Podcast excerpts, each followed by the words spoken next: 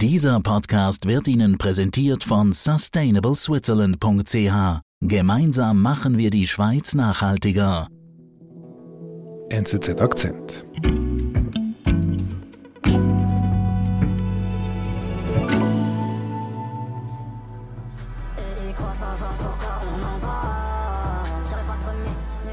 Coole Musik, Joya.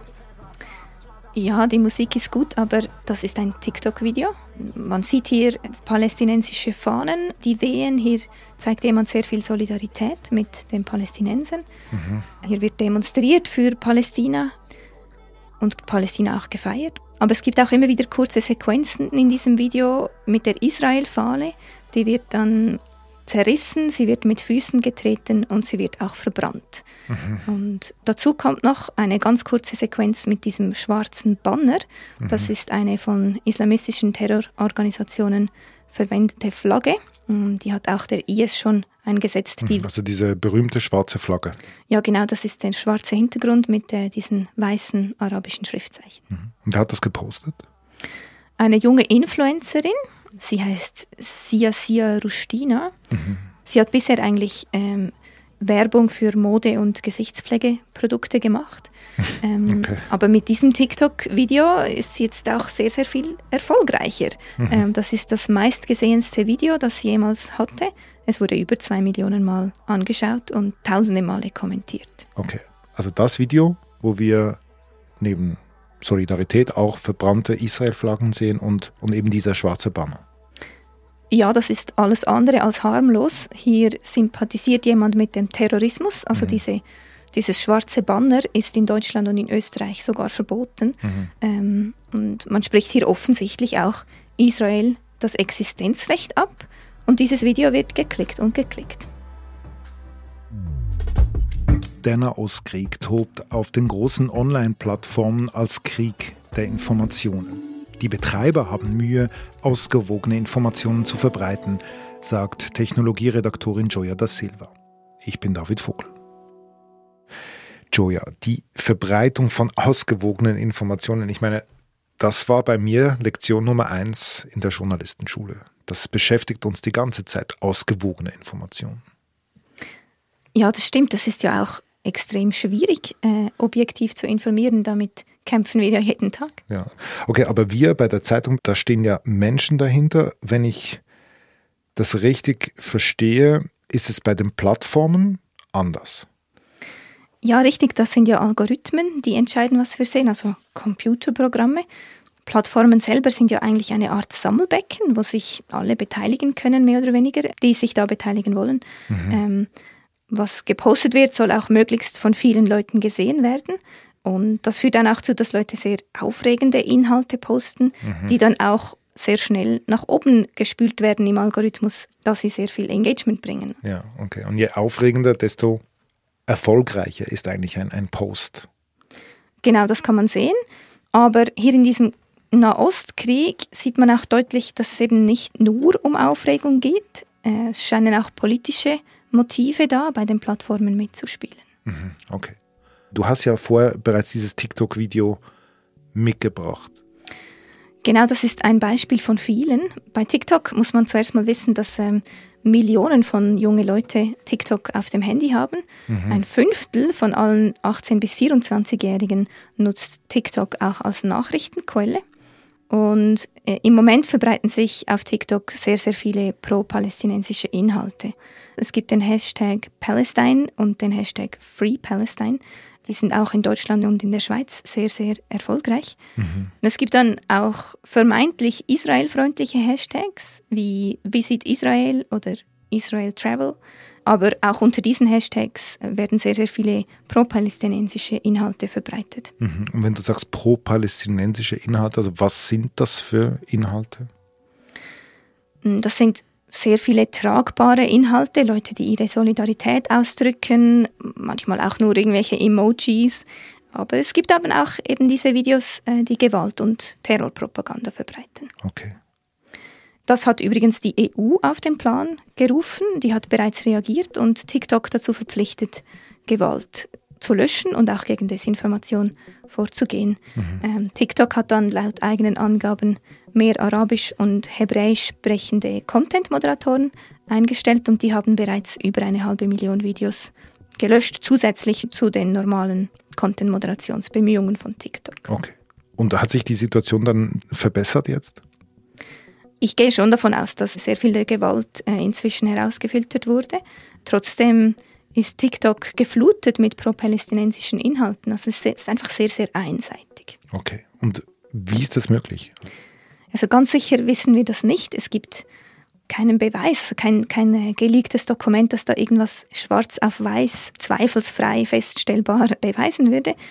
Aber es ist schon auffällig. Es gibt eben schon lange den Verdacht, dass TikTok unter dem Einfluss Chinas steht, also der kommunistischen Partei spezifisch. Mhm. Und wenn dem so wäre, dann stellt sich schon die Frage, was hat denn der Mutterkonzern von TikTok, ByteDance heißt er, was hat denn der und was hat denn die Partei von diesem Konflikt? Mhm. Also man muss dazu sagen, ByteDance, TikTok, das ist chinesisch. Das Unternehmen sitzt in China.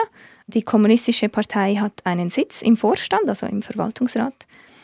Dazu muss man wissen, Chinas offizielle Position in diesem Nahostkrieg ist ja neutral. Mhm. Aber geopolitisch ist China natürlich alles andere als neutral. Äh, mhm. Es gilt als Verbündeter der Palästinenser.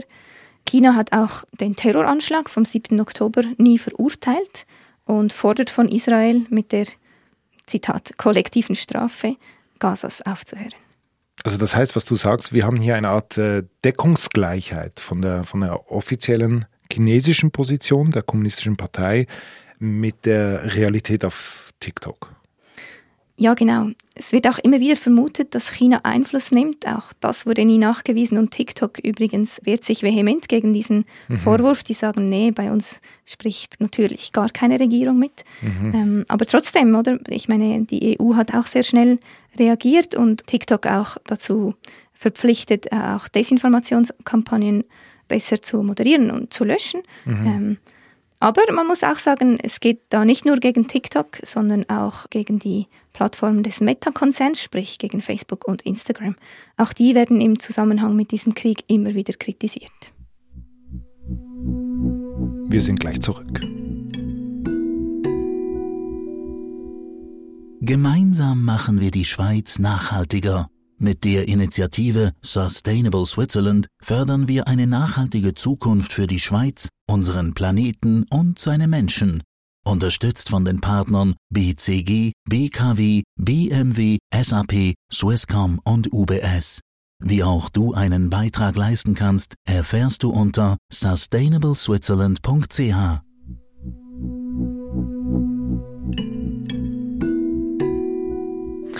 Okay, Joy, auf TikTok wird pro-palästinensischer Inhalt bevorzugt und jetzt sagst du bei Meta auch? Ja, eben genau nicht. Dort ist eben genau das Gegenteil der Fall.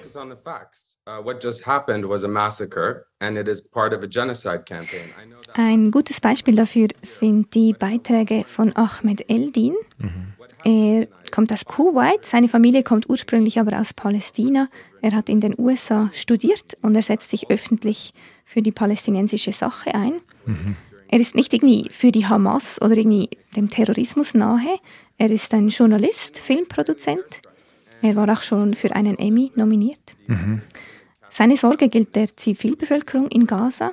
Das wollte er auch zeigen. Auf mhm. Instagram ist er sehr aktiv mhm. und kritisiert die Vergeltungsschläge von Israel in Gaza. It is fucking sick.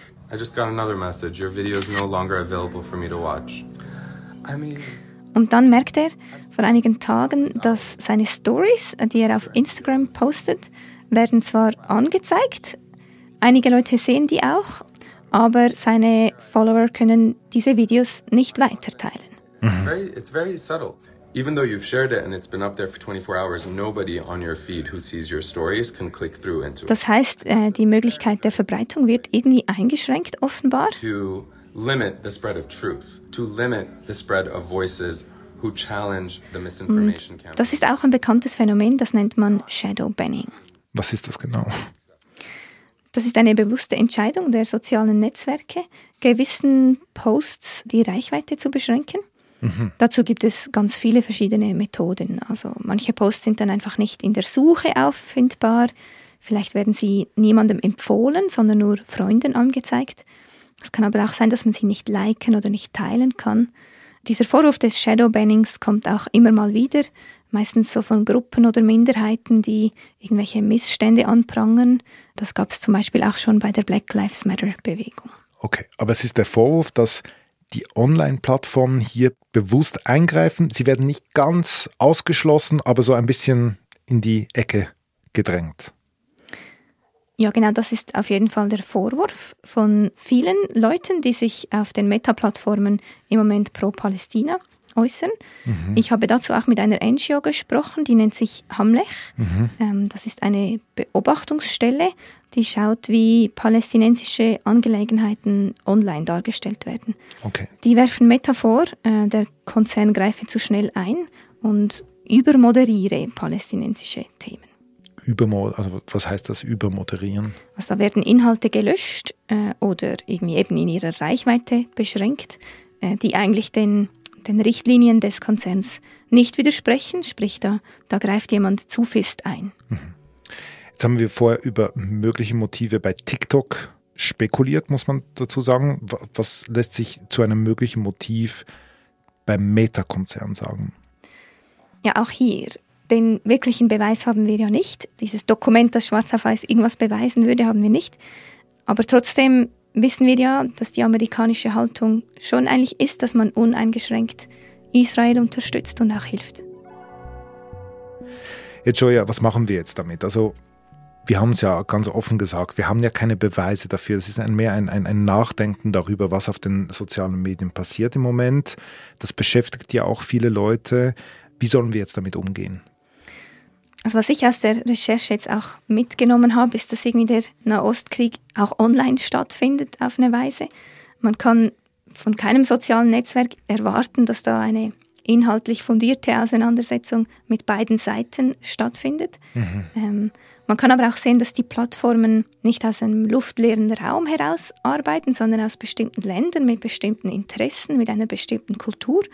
Und auch, dass man, was man so liest, online und auch offline, dass man vielleicht nicht alles einfach gerade glauben kann, sondern irgendwie auch noch reflektieren muss. Oder? Eine kritische Haltung bewahren, doch. Absolut immer.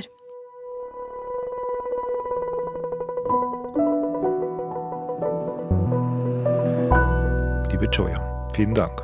Danke, David.